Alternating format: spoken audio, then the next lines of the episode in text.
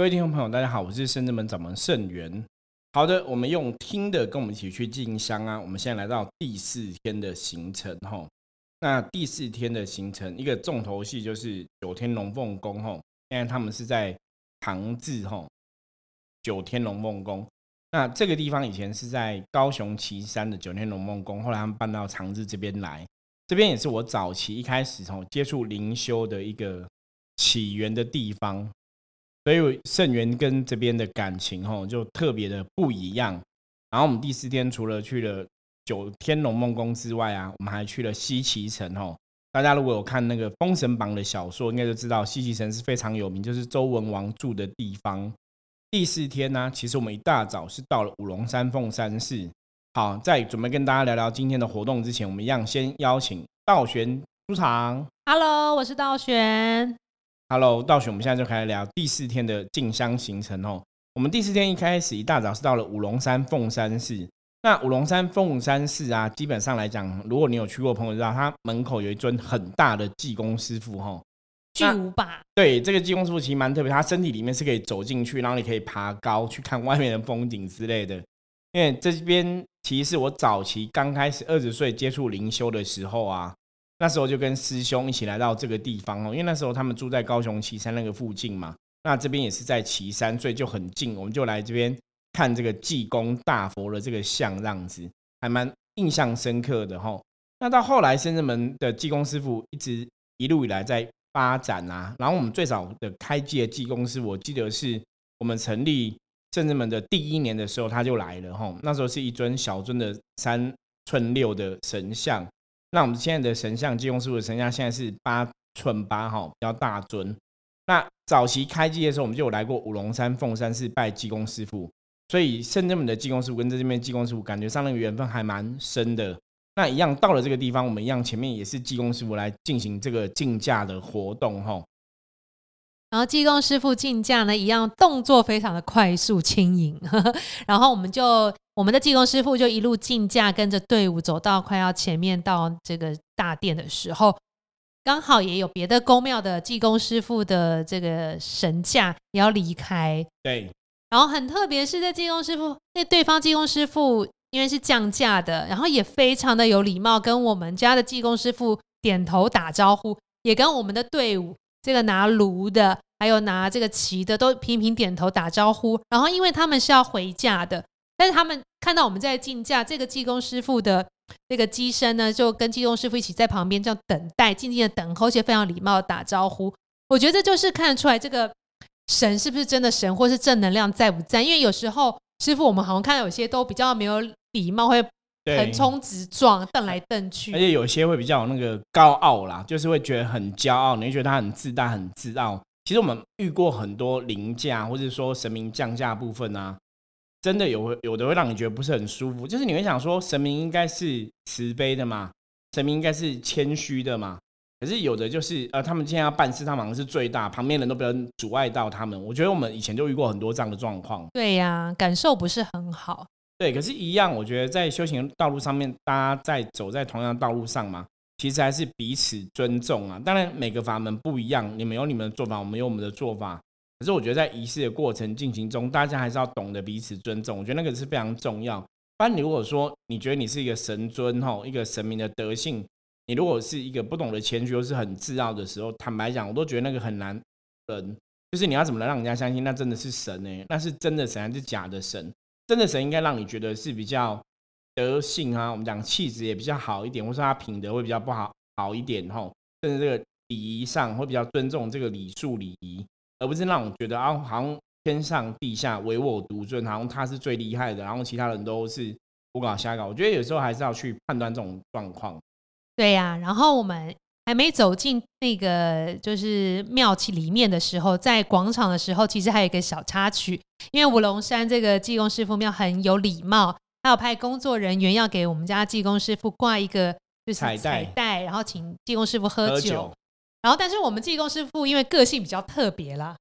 对，因为我们济公师傅基本上是不喝酒的哈。那以前我曾经问过济公师傅这个问题，说为什么你不喝酒？他说：“因为当初这样的形象是大家都觉得众人皆醉我独醒，因为济公师傅喝酒嘛，就是疯疯癫癫的吼，好像发酒疯一样。让人家比较容易融入他这样一个能量的特质里面吼。所以他用喝酒，然后发酒疯来形容众人皆醉我独醒的这个状况。那圣人门的济公师傅比较特别，是圣人门的济公是不喝酒的。我觉得这有一点是因为，基本上来讲，哦，如果大家真的知道酒对人的身体来讲，哦，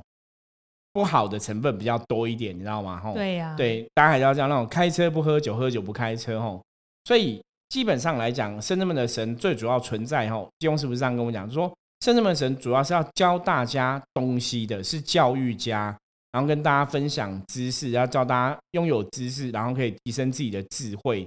所以关于这些很多的一些仪式啊，圣人们的神奇会比较去简化一些状况。所以金庸是说，如大家现在都已经很知道他是疯疯癫癫的一个形象，是一个象征的演化的一个过程，所以他不需要再用喝醉酒或者喝酒这个东西来形塑他的疯癫哦。所以像圣人们的金庸师傅，他一样可以讲话很风趣啊，讲话很疯癫，可是。也不见得要通过酒的这个东西去行术，而且我们的圣济公师傅是，因为他手上拿的法器是佛珠，所以他比较强调在劝人要修心为主，吼，然后念佛修自己的心念，这才是最重要部分。所以他就去掉这些喝酒的这些做法，这样子。所以我觉得深圳门的济公师傅是跟别的济公师傅比较不一样。那当初这个小插曲就是那个工作人员拿酒来给我们喝的时候，其实我们济公师傅有拒绝他啦。好，那为什么要提到这个东西呢？因为这个东西就影响到我们后来在那边求财的一个过程非常有趣。对，因为五龙山凤山是它的主神，其实也是拜观世音菩萨哈。然后它二楼的主殿是拜济公师傅。那因为你要做这样的仪式嘛，济公师傅跟我们讲说，你还是要尊重观世音菩萨。即使你这边可能主要是要求哦济公师傅来帮忙加持，你还是要尊重观世音菩萨。所以我们在这边做这个求财呀，哈，祈请这个诸神菩萨加持。各位参加信众可以财源广进，我们请了济公师傅帮忙，然后在这个过程中啊，像我们刚刚之前有聊到过，我们在每个庙哈求这个神明帮忙，其实都是把行杯嘛，就直杯其实都很快，就是三个杯都只要出来这样子，把行杯。可是在这边呢就尴尬了，在这边在求济公师傅的时候，一开始其实是哎没有三个行杯，那后来我们的济公师傅就跟五龙山峰山这个济公师傅沟通，就发现说哦。原来五龙山济公师傅有一点点不太开心，他觉得前面我请你喝酒，你不喝 是不给我面子，你知道吗？那你这样要想跟我要赐财哈，对，就不太容易讲到啊。我觉得那个都是神跟神之间一个有趣的对话。我我们前面讲过嘛，在人间服务的这些神，其实他的人性会比较多一点哈。所以每个庙的神其有不同的个性、不同的气质。后来啊，我们的济公师傅就赶快叫其他弟子去帮忙买酒。对，然后我们就有弟子跑去买了一手啤酒来这样子哦。那在那边，我们的技工师傅就有跟对方哦，技工师傅敬酒这样子，然后就是说不好意思，刚刚前面不是故意失了对方的礼，而是在竞价过程中哦，没有去预期到会有个人拿酒来敬，所以就回绝了这样的部分。然后就跟对方技工师傅敬酒，敬完酒之后啊，再补啊，哇，还是没有三个醒杯。然后这时候就有点紧张，就哎怎么会让一直都没有醒杯？因为也都讲好了。后来发现是哦，原来观世音菩萨也想要来帮忙一起加持，因为我刚刚讲五龙山封山寺的主神是观音菩萨嘛，然后就观音菩萨帮忙加持完之后啊，真的在拔就有三个醒杯了，所以我觉得这个过程真的很悬，就是你真的要把很多东西都面面俱到，而且你真的没有想到说一样是济公师傅吼，怎么济公师傅反而会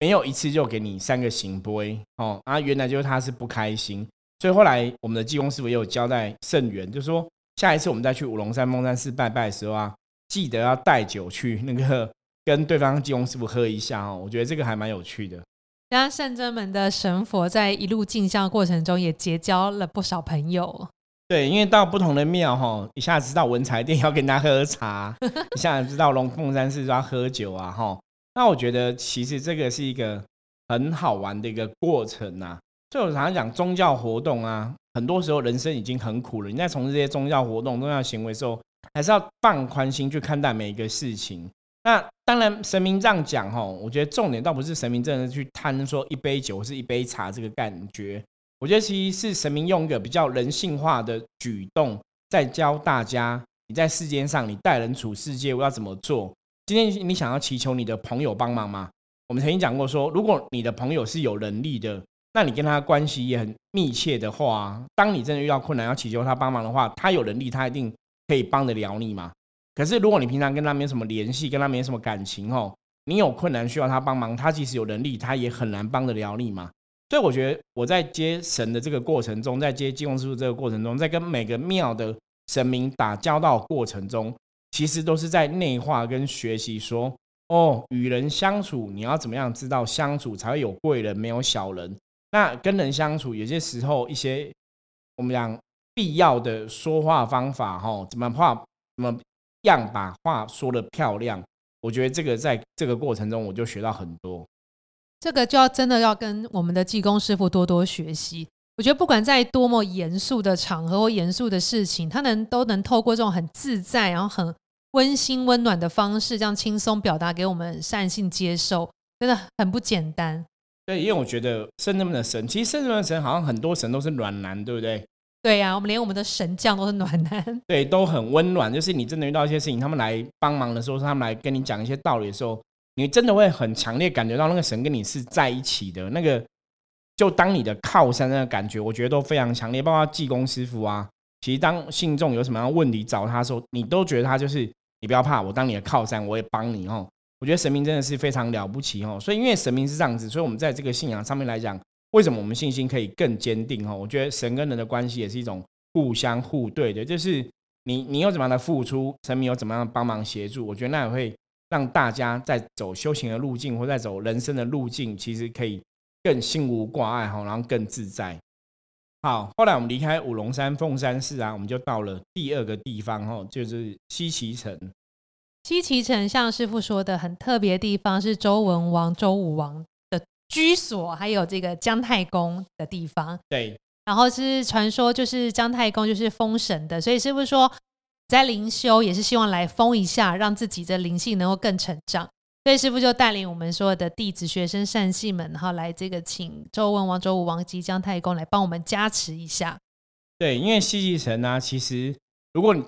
朋友你是有从事灵修相关事情的修行人的话，应该都听过这个地方。这个地方也是灵修派灵山大庙必然会去的一个地方。哦，因为传相传呐，我听以前带我修行的老一辈在传，就说他们进入西极神的时候，就是像这个灵性啊，可以回复到自己最原始的一种神性，哈，光明的虔诚、光明的神性。就你在这边如果被所谓一个封神，哈，他们会有这样的仪式，就是因为西神拜姜太公嘛，那姜太公就是以前周朝之后啊，封神演义的故事，封神榜的故事，它就是有个封神的一个仪式在这边，吼。所以，如果你是可以被填入封神榜的话，灵修派会这样讲，就是如果你在西城可以被填入封神榜的话，就表示你之后的修行啊，如果做得很好啊，你就会得到一定的修行的果位。那当然，很多人会觉得说，那那么容易？就是我去西城拜拜，我就被封神吼。所以我都把它解释说，其实那边倒不是被封神，而是那边有点像那种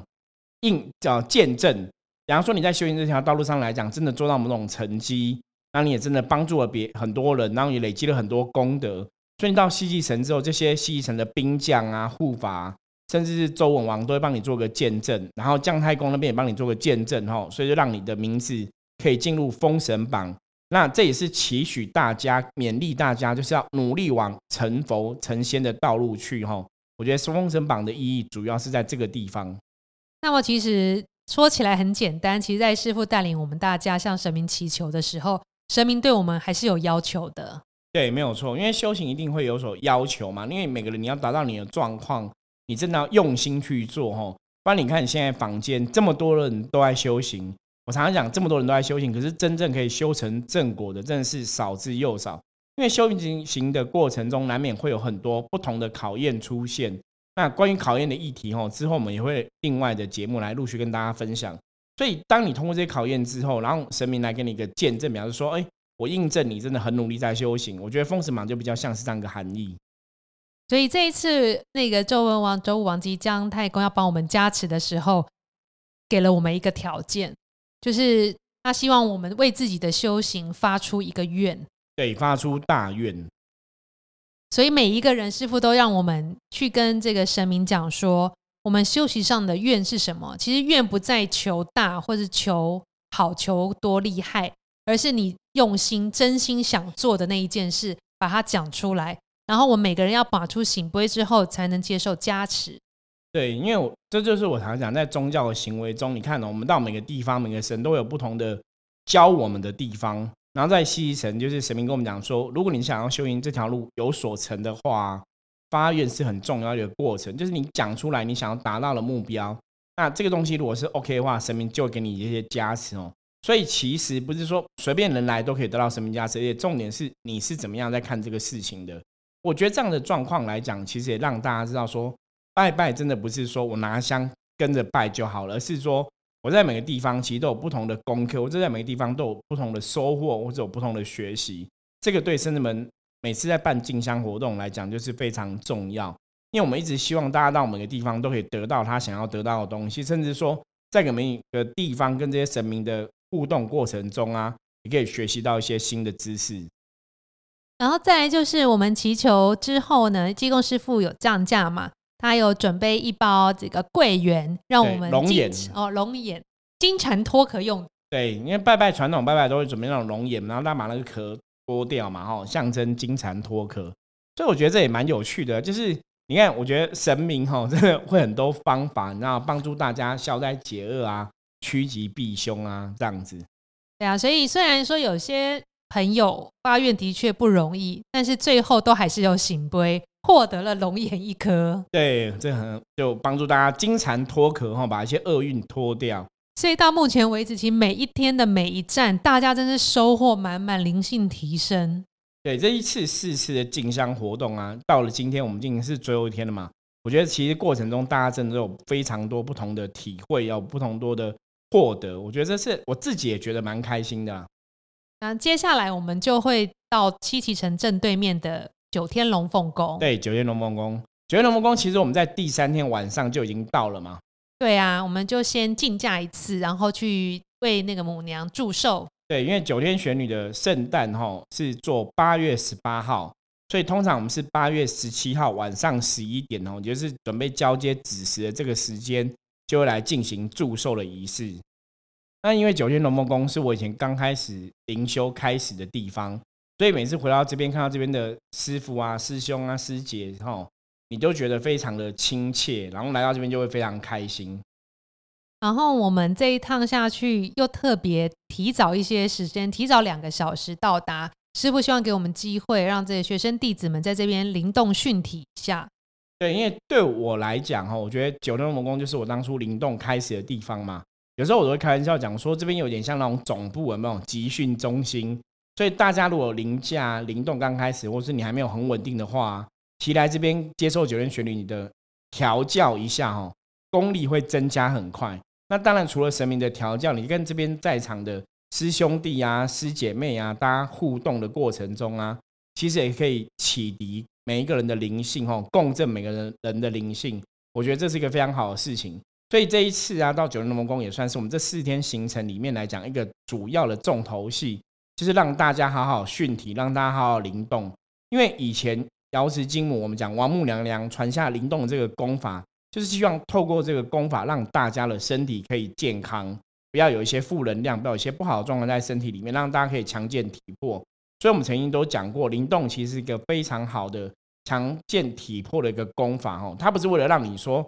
透过灵动之后，你会变成所谓通灵人这个状况。而是灵动之后，让你身体的浊气都排掉，让你恢复清净的如来本性。那因为大家会恢复了清净的如来本性，所以也许你的灵感就会更加强，甚至说你的通灵能力可能就会被激发出来这样子。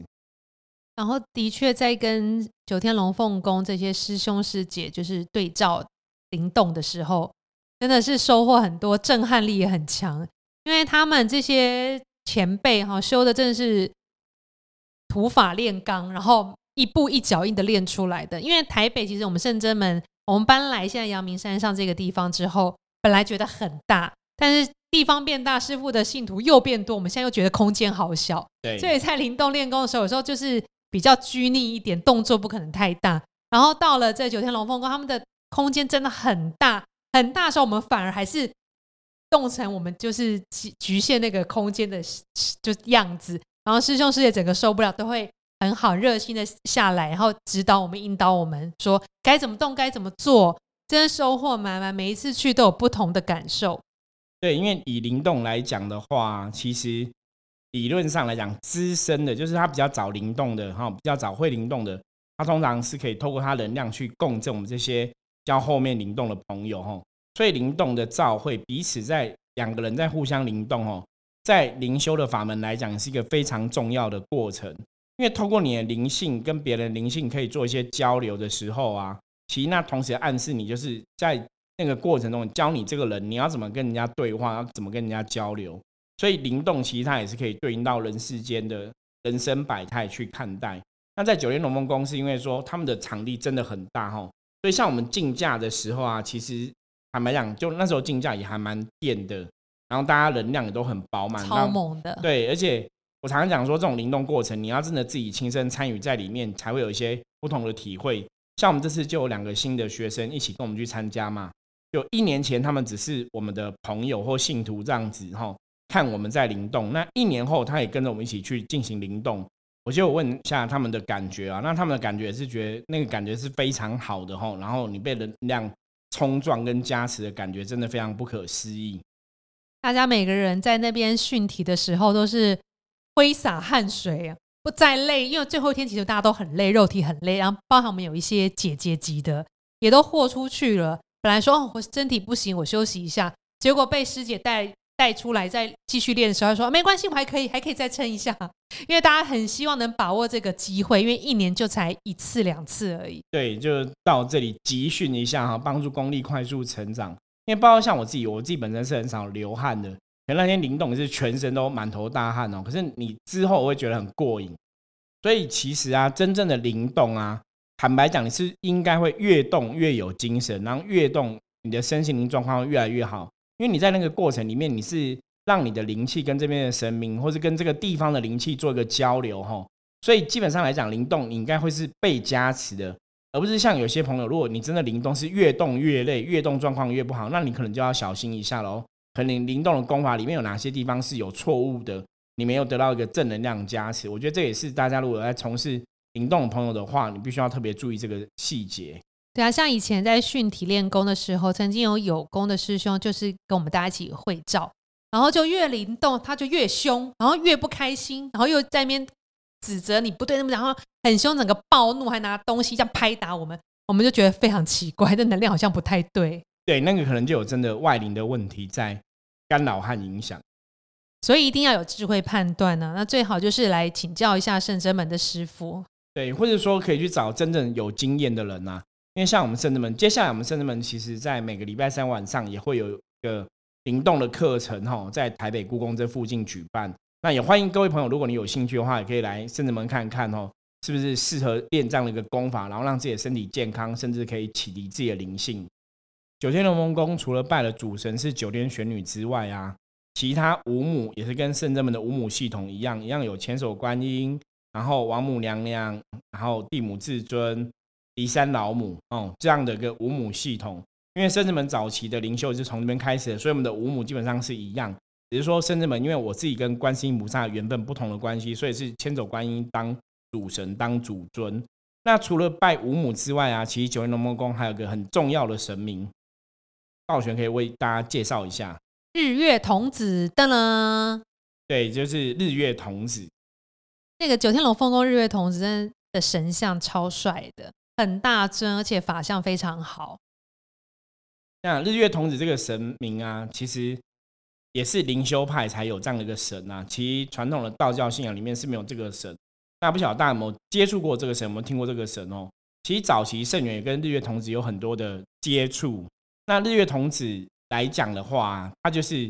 日跟月都在他的掌握之中。所以以先天的法门来讲，它其实是一种能量的象征，表示日月都在它的掌握中，日月都在它管辖中。吼，所以如果以这个日月的心态来看的话，你看要回到谁？我们以前讲道德天尊分化阴阳嘛，产生天跟地，然后画出日月哈。所以日月童子他的灵格或是他灵魂能量，其实就会比较偏向道德天尊那种感觉。哈，当然这是一个，就是你从能量角度去看这些神是怎么一个演化的。所以我曾经讲说，神明的名字都代表他能量的一种特质。他叫日月童子，表示他跟日月一定有一定程度的关系。那他叫什么神什么神，他就跟什么样的能量会有一定程度的关系。所以大家在做这种神明信仰的研究的时候啊，或了解的时候，你就要去知道说这个神明的它的特质是什么，它能量代表意思是什么。那你这样会更容易契入这个神明所要教你的道理。好，以上就是我们这四天哈进香的行程。然后我们这一次透过哈用说的方法来带大家跟我们一起去重新再走一遍我们进香的过程哦。希望过程中也可以让大家哈，不管是大开你的耳界哈，然后让大家去有一些新的体会跟接触，然后可以从中也许有一些新的收获跟学习。收获真的是满满，其中很多就是尽在不言中啦。因为包含其实我们在坐游览车的过程中，都在电影赏析，那师傅也会在过程中帮我们分析，这以灵修来角度来讲是怎么样，怎么样，怎么样，非常非常的有趣，真的很欢迎所有善信朋友有空一定要加入我们，一起跟我们出来进香，一起玩。